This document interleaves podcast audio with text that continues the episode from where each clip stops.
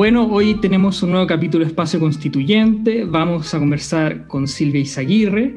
Ella es licenciada en Filosofía por la Universidad de Chile, es doctora en Filosofía por la Universidad Albert Ludwig de Friburgo y actualmente se desempeña como investigadora en el CEP. Ella va de candidata constituyente por el distrito número 10, que está compuesto por las comunas de Santiago, Ñuñoa, Macul, La Granja, Providencia y San Joaquín. Eh, Silvia, primero que nada, muchas gracias por haber aceptado nuestra invitación y eh, la primera pregunta que quiero hacerte es ¿por qué quieres ser constituyente y por qué por el distrito número 10? Gracias Mariano por la invitación, es un gusto poder estar en este podcast contigo. Eh, ¿Por qué ser constituyente? Me he dedicado muchos años a diseñar y a trabajar en políticas públicas.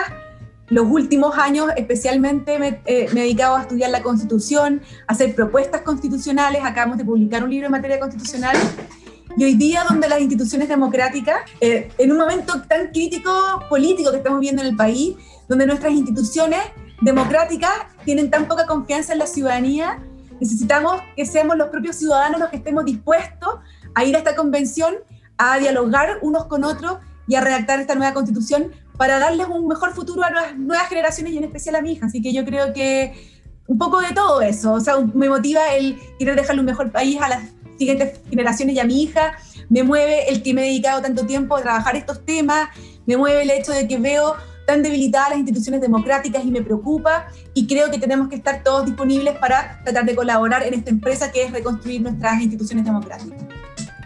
Claro, oye, ¿y por qué por el distrito número 10 tú tienes algún compromiso emocional con, no sé, viviste tu infancia y vives actualmente o u otra cosa?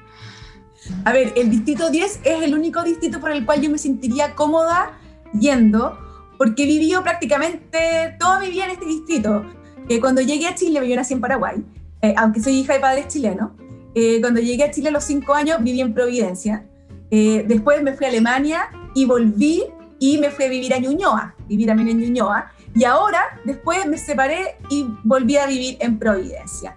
Y, he trabajado en Santiago Centro, he, he, trabajado en Providencia, he trabajado en la comuna de Macul también, estudié en la comuna de Macul y mi mamá nació y se crió en la granja. Eh, entonces me siento cómoda en, esta, en, este distrito, conozco las comunas muy bien. Eh, y creo que solamente ahí podría representar. Creo que, los candidatos debiéramos ser candidatos por aquellas comunas donde nosotros eh, vivimos, donde nosotros trabajamos, donde nosotros frecuentamos. Perfecto, Silvia. Oye, eh, tú eres experta en educación y ese eh, gran parte del trabajo que tú has desempeñado en el Centro de Estudios Públicos. Nos gustaría que nos comentaras, por ejemplo, qué puede decir la Constitución para mejorar la educación en Chile, especialmente. Ha sido una de las causas durante este último año que estaba muy, muy latente sobre la desigualdad que existe entre los colegios privados, los subvencionados y los públicos, y la diferencia que también hay entre regiones y, y Santiago. Cuéntanos un poco eso, por favor. A ver, Mariano, voy a ser súper sincera.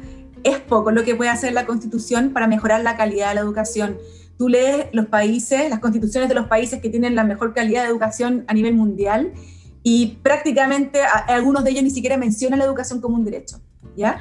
Y en los países como Argentina, como Brasil, como Ecuador, como Bolivia, donde la calidad de la educación es incluso muy inferior a la chilena, tanto en acceso como en calidad, eh, para qué decir cómo ahí está eh, floridamente descrita el derecho a la educación.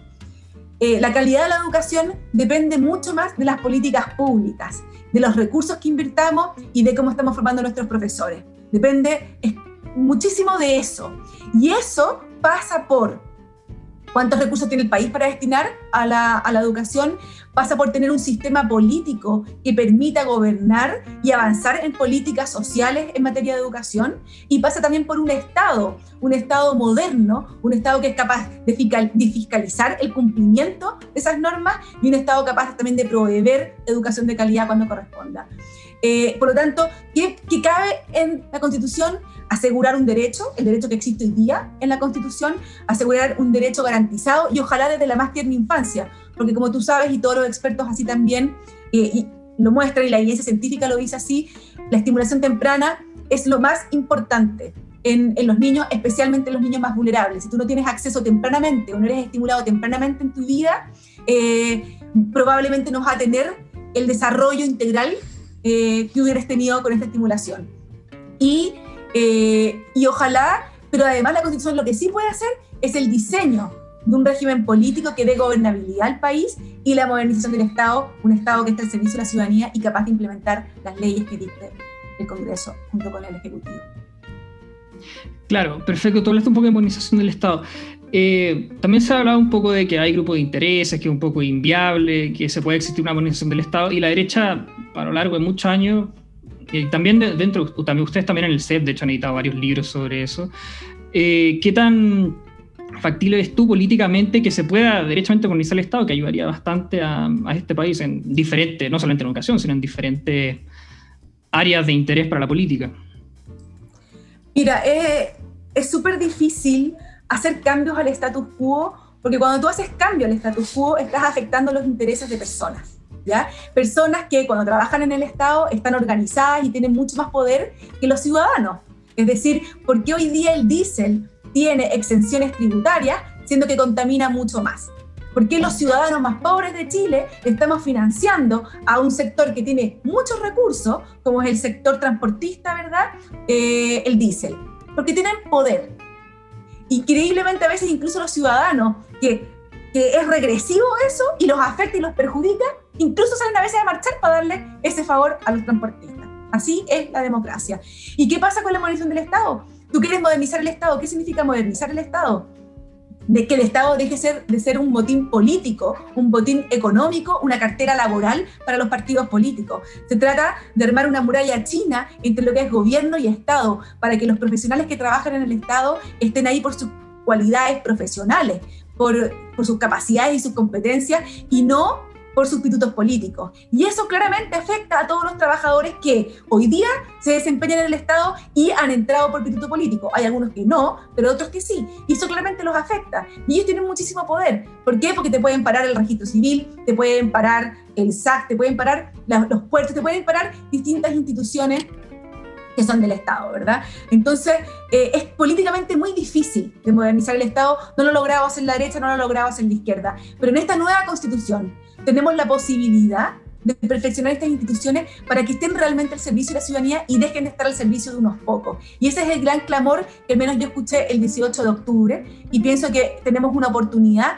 para tratar de avanzar en esta materia. No va a ser fácil, porque por supuesto los grupos de intereses se van a revelar, pero hay que, hay que tratar de intentarlo y tenemos la oportunidad para hacerlo. Claro, perfecto. Eh, hablando de otros grupos de interés, muchas veces ha existido como una crítica hacia Lelito se ha comentado mucho desde la izquierda, entonces me gustaría preguntarte cuál, ¿tú crees que hay una relación entre el estallido social, entre, por ejemplo, como los privilegios que tiene la clase alta en Chile y, y eh, bueno, el resto del país? ¿O sientes que eso es como una crítica como que no está fundamentada y que no sé qué te parece a ti? Mira, decir que uno tiene una comprensión nítida sobre lo que pasó el 18 de octubre, yo por lo menos no me arrogo esa clarividencia Creo que hay muchos factores que están en juego.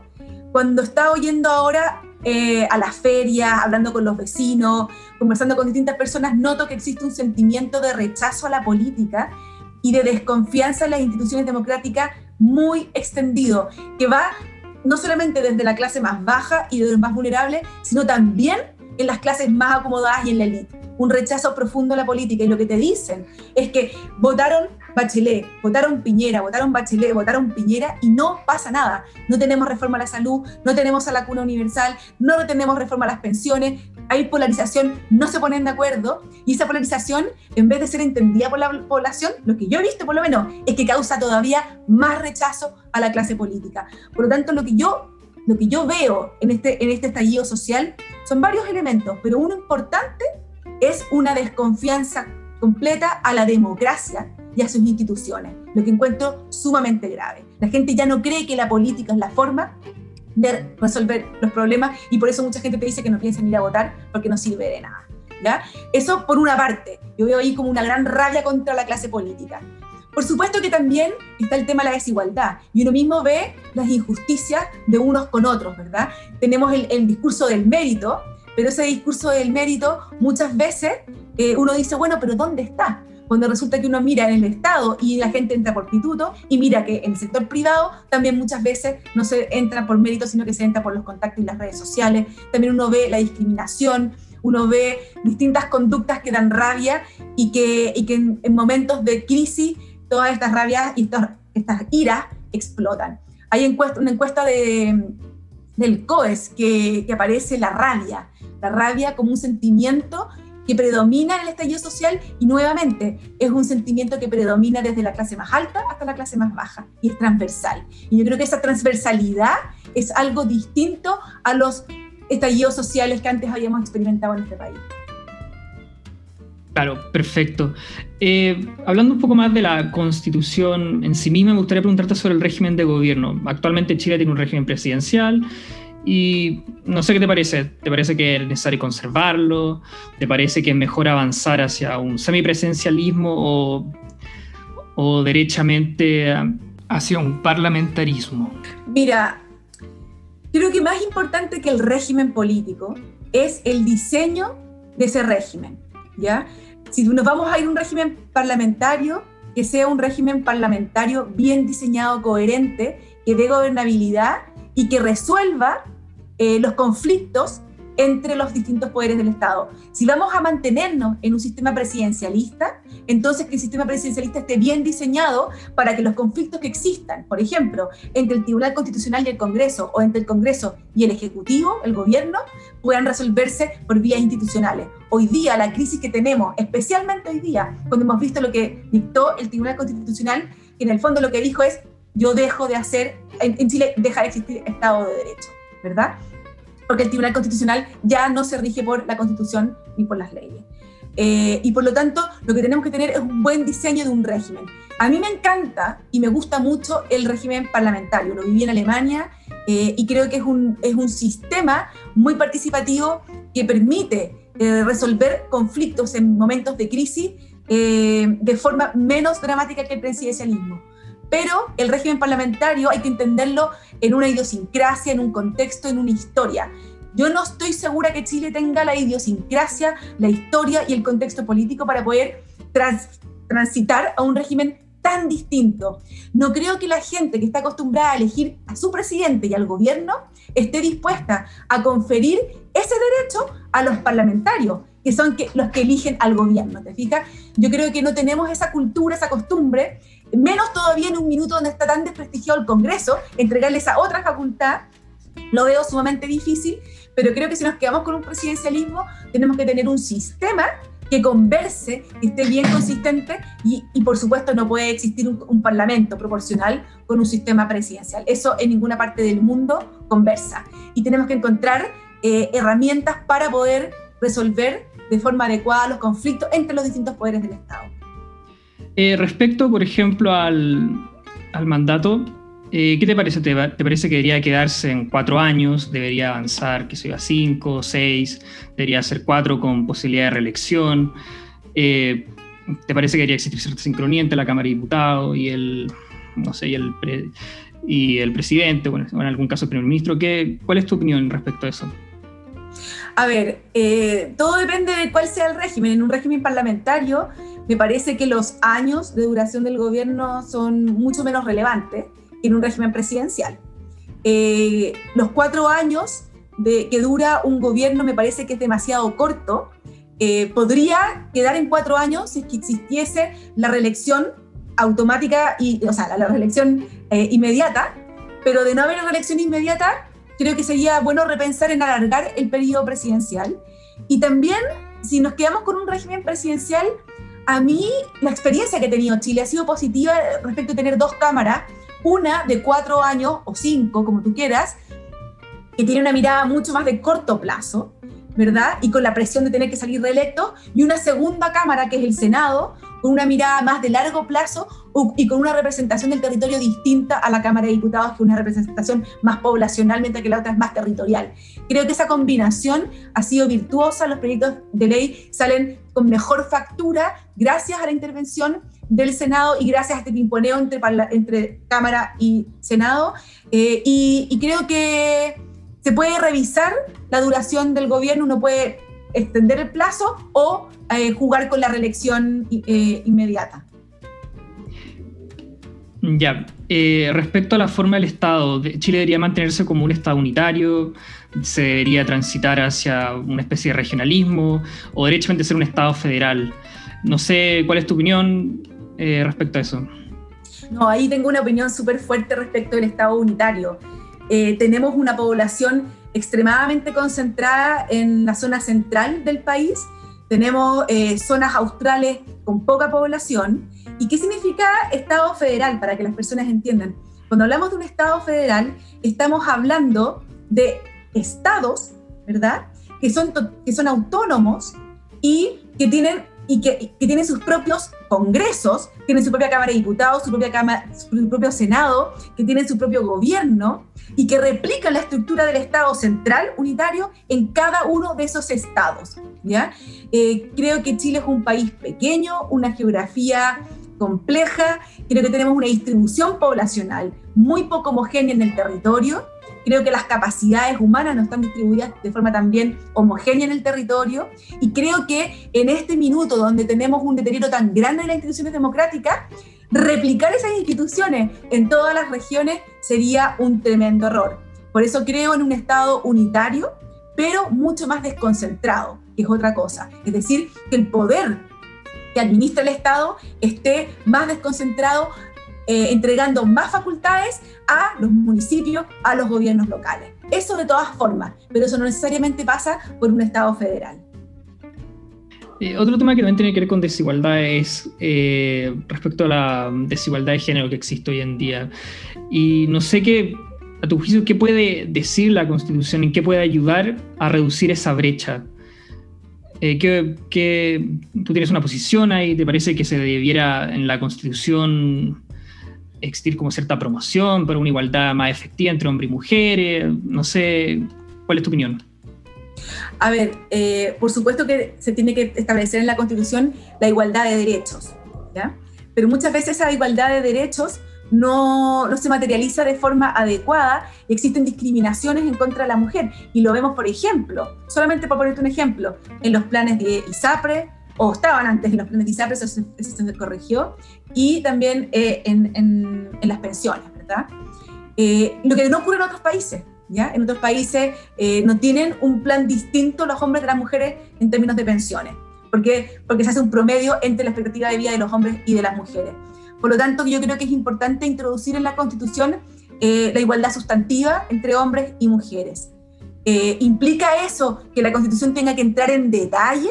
No, yo creo que la Constitución no tiene que entrar en detalle, tiene que estar los grandes principios orientadores, pero esos grandes principios orientadores debieran restringir la posibilidad de discriminaciones a nivel de leyes. Ya, perfecto. Oye, respecto al Poder Legislativo, ¿el Congreso debe tener una o dos cámaras? ¿Qué, ¿Cuál es tu opinión? Ya, pero es que lo mismo que te había dicho antes, ¿verdad? Eh, si vamos a tener un régimen parlamentario, me parece menos relevante eh, el número de cámaras que se tenga. ¿ya? Me parece que es mucho más relevante en un régimen presidencial. Y en un régimen presidencial, la experiencia nacional, al menos yo la evalúo así, creo que ha sido exitosa el tener una segunda cámara con un plazo eh, y con una amplitud y un horizonte de temporal distinto a la primera cámara, donde el Senado, los senadores tienen ocho años y los otros están cuatro años, y donde además tiene una representación territorial distinta a la que tiene la Cámara de Diputados. Creo que ha sido una experiencia virtuosa, creo que los proyectos de ley en, este, en, esta revisión de las cámaras salen perfeccionados y, creo que lo mantendría. Perfecto. Y respecto al Tribunal Constitucional, ¿cuál es tu opinión? ¿Debería eliminarse? ¿Debería, no sé, quedar igual? Eh, ¿Reformarse alguna, eh, la forma en que se acceda a él? No sé, ¿qué opinas tú? A ver, creo en las democracias constitucionales. ¿Qué significa eso? Democracias que tienen una constitución y que por lo tanto las leyes que se aprueban en el Parlamento, que son de quórum simple, tienen que ser constitucionales. ¿ya? ¿Y cómo, cómo te aseguras tú que el Parlamento haga normas que sean constitucionales? Tiene que haber un instrumento ¿ya? que proteja a la ciudadanía de una mayoría simple tirana. ¿ya? Y ese instrumento tiene que estar. En algunos países como Estados Unidos, la Corte Suprema. En otros países como Alemania, es el Tribunal Constitucional. Pero en prácticamente todos los países existe un órgano que es el que resguarda que las leyes que son elaboradas por una mayoría simple no contradigan la constitución que está velando por las minorías, porque una, tiranía mayoritaria podría arrasar contra los derechos fundamentales de ciertas minorías, ¿verdad? Eh, entonces, me parece que es fundamental tener, llámale como lo quieras, pero un instrumento que vele por eso. Y, en ese sentido, eh, para que ese tribunal tenga legitimidad y no sea un tribunal que finalmente no esté resguardando que las leyes estén de acuerdo a la Constitución, sino que lo que están haciendo es política, para resguardar ese hecho, tenemos que repensar cómo vamos a seleccionar y elegir a las personas que van a ser miembros de ese tribunal constitucional para que tenga legitimidad y para que de verdad sea un tribunal que esté resguardando los conflictos, cuando hay conflictos entre la constitución, el parlamento y el ejecutivo. Algo que hoy día quedó demostrado, nuestro tribunal constitucional simplemente abandonó esa tarea. Claro, perfecto. Oye, ¿alguna se ha tocado a veces la, posición de que la nueva constitución puede incluir algún elemento de democracia directa, como iniciativas populares de ley, plebiscitos, ¿qué te parece? Especialmente los plebiscitos, ¿te parece que, si es que te parece que debiese existir, debiese ser desde el presidente o debiese ser desde las bases que puedan, no sé, vetar alguna ley? ¿Qué te parece a ti? A ver, me, me parece que estamos en una crisis de la democracia y, para, una de nuestras principales tareas en esta nueva constitución es restablecer la confianza de la ciudadanía en la democracia. Y eso implica eh, elevar la participación de la, ciudadanía en las tomas de decisiones. Y eso pasa por múltiples formas. Pasa por una parte, por eliminar aquellas leyes que tienen quórum supramayoritario, por ejemplo, ¿ya? Que, que, le ponen una base a la democracia. Pasa también por hacer el voto obligatorio, para que el voto sea un deber de los ciudadanos, no solamente un derecho pasa también por empoderar a los municipios y los gobiernos regionales, donde los ciudadanos tenemos mucho más posibilidad de incidir en nuestro barrio, en nuestra comuna, en lo local, que a nivel central. Y pasa también por tener instrumentos de consulta ciudadana, como plebiscito u otros, eh, que tienen que estar bien normados. Yo no veo ningún problema a que el gobierno, sea cual sea, le pregunte a la población, cuando no hay acuerdos en el Congreso, por ejemplo, o entre el, entre el gobierno y el Congreso, preguntarle a la gente qué piensa sobre el aborto libre, si quieren o no una ley de eutanasia, si qué, qué, quieren con sus pensiones, quieren que vaya totalmente un fondo solidario o quieren que vaya 100% a eh, un fondo individual. Esas preguntas yo creo que perfectamente la ciudadanía las puede responder, no le tengo miedo a la democracia. Eh, eh, respecto de los proyectos de iniciativa popular o del Congreso, creo que hay que tener cuidado por un tema. Tenemos un presupuesto limitado, tenemos múltiples demandas y, tenemos que entonces poder priorizar esas demandas. Podría ser que la gente tuviera la iniciativa de presentar proyectos, pero creo que en algún minuto la legislación, como lo hacen otros países que tienen estos instrumentos, exigen el patrocinio del Ejecutivo, que es el que la población eligió para gobernar. Claro, oye, me gustaría preguntarte sobre los pueblos originarios. ¿Qué se debería introducir en la nueva constitución respecto a los pueblos originarios? ¿Se debería otorgar un reconocimiento? ¿Se debería reconocer a Chile como un Estado plurinacional? ¿O ¿Cuál es tu opinión? Mira, justamente ayer estaba hablando con Lucas Sierras, que es un abogado constitucionalista, y yo le estaba preguntando qué es un Estado plurinacional. Y él me decía que existe bastante ambigüedad respecto a lo que es un Estado plurinacional pero en el fondo es un estado donde conviven distintas naciones. Eh, y eso trae complejidades jurídicas enormes y, no, él como jurista no ve que ese camino vaya a resolver el conflicto eh, que existe hoy día, especialmente con el pueblo mapuche, pero también eh, la falta de reconocimiento con los pueblos originarios. Y de hecho, si tú miras la evidencia comparada, y por lo menos yo soy una persona que cree que podemos aprender de la experiencia eh, exterior, si uno mira la experiencia comparada y ve lo que ha hecho Nueva Zelanda, lo que ha hecho, por ejemplo, Canadá, que son dos países que han, han sabido incluir y respetar y convivir con sus pueblos originarios, ninguno de esos países es plurinacional. ¿ya? Por lo tanto, creo que, mirando esas experiencias eh, comparadas, me gusta mucho lo del el consejo que creó en Nueva Zelanda el Tratado de Waikiki, no me olvidó el nombre, pero es un, un concepto maorí, que es un tribunal consultivo que propone y recomienda políticas para los pueblos originarios, pero que no es vinculante. Eh, y que tiene una, mirada de largo plazo. Creo que es importante reconocerlos en nuestra constitución, tal vez también pensar en un régimen electoral, un sistema electoral que puedan tener representación, porque hoy día el sistema electoral tal como está hecho, si tuviéramos nosotros un sistema electoral que tú pudieras elegir representantes a nivel nacional, con un solo distrito, tal vez los pueblos originarios podrían tener y elegir sus representantes, pero como ellos están distribuidos en todo el territorio, y resulta que se eligen determinados diputados o senadores por distrito, nunca les da en el distrito un número suficiente para poder sacar un representante. Por lo tanto, tenemos un sistema electoral que les juega en contra. Por lo tanto, uno podría pensar en escaños reservados, por ejemplo, para los pueblos originarios, en función con el padrón electoral que tengan ellos, por ejemplo.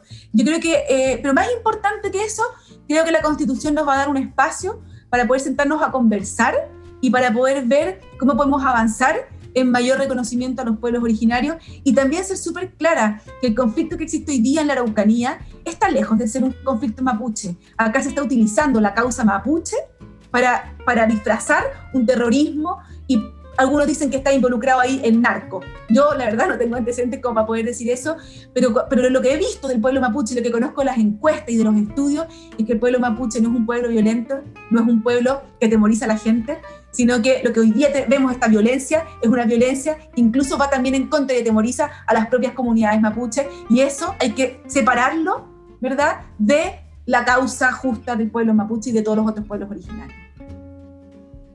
Claro, perfecto. De hecho, la gran mayoría del pueblo mapuche vive, o la gente que se identifica con ese pueblo vive aquí en Santiago, no, está la gran mayoría en la región de la Araucanía, curiosamente.